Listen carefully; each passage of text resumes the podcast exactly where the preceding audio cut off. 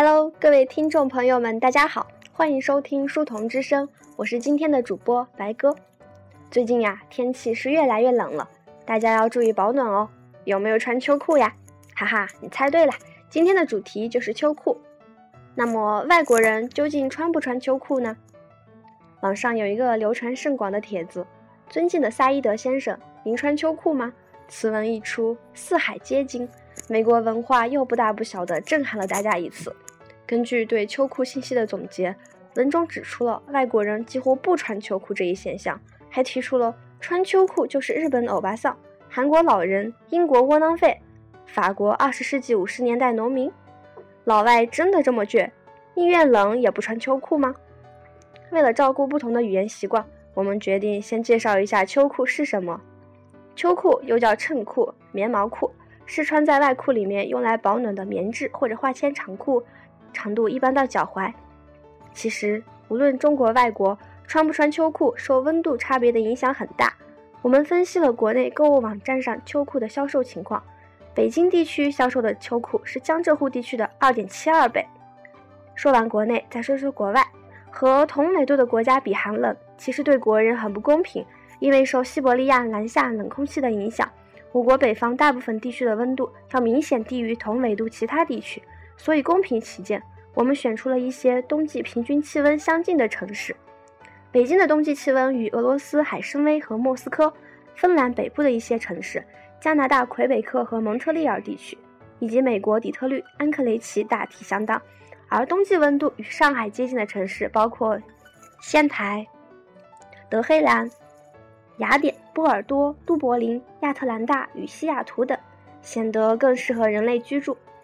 经过网络调查和个例访谈，我们发现，在冬季温度与北京类似的城市里，秋裤的接受程度明显比温度与上海接近的城市高。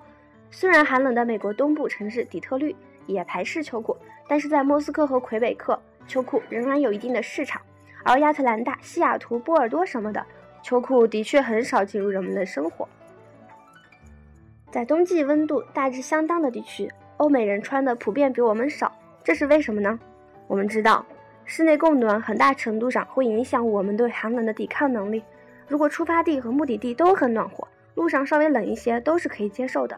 莫斯科的气温与北京接近，有时候甚至更冷一些，但是去过莫斯科的人都感觉那里更暖和，因为在莫斯科，中央供暖可以把室内温度维持在二十五摄氏度上下。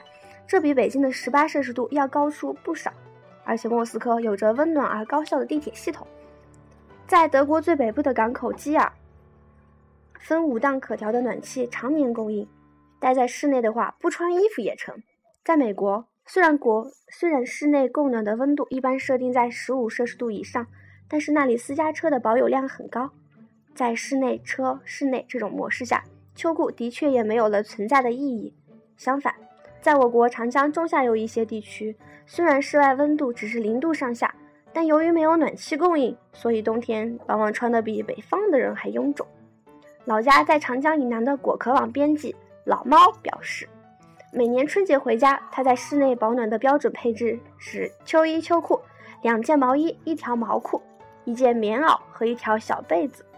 因此，在美国日常生活中很少用到秋裤。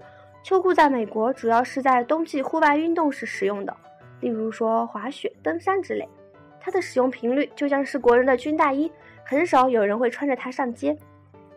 在瑞典，当地人普遍比中国留学生抗冻，而相对中国人，非洲留学生穿上羽绒服的时间更早。而人种差异对抗冷并没有影响。很明显的一个例子是，美国黑人和白人穿衣厚度并没有明显区别。这些事实说明了冷是可以被适应的。当然，从众心理对大家选择服饰也有很大的影响，尤其是在一些欧美国家，穿太多的人往往会被认为抵抗力低下而没有活力，对同龄人嘲笑。而且厚厚的冬装也不符合现代人的审美标准，所以很多人宁愿咬牙忍着，也不愿意多穿那条秋裤。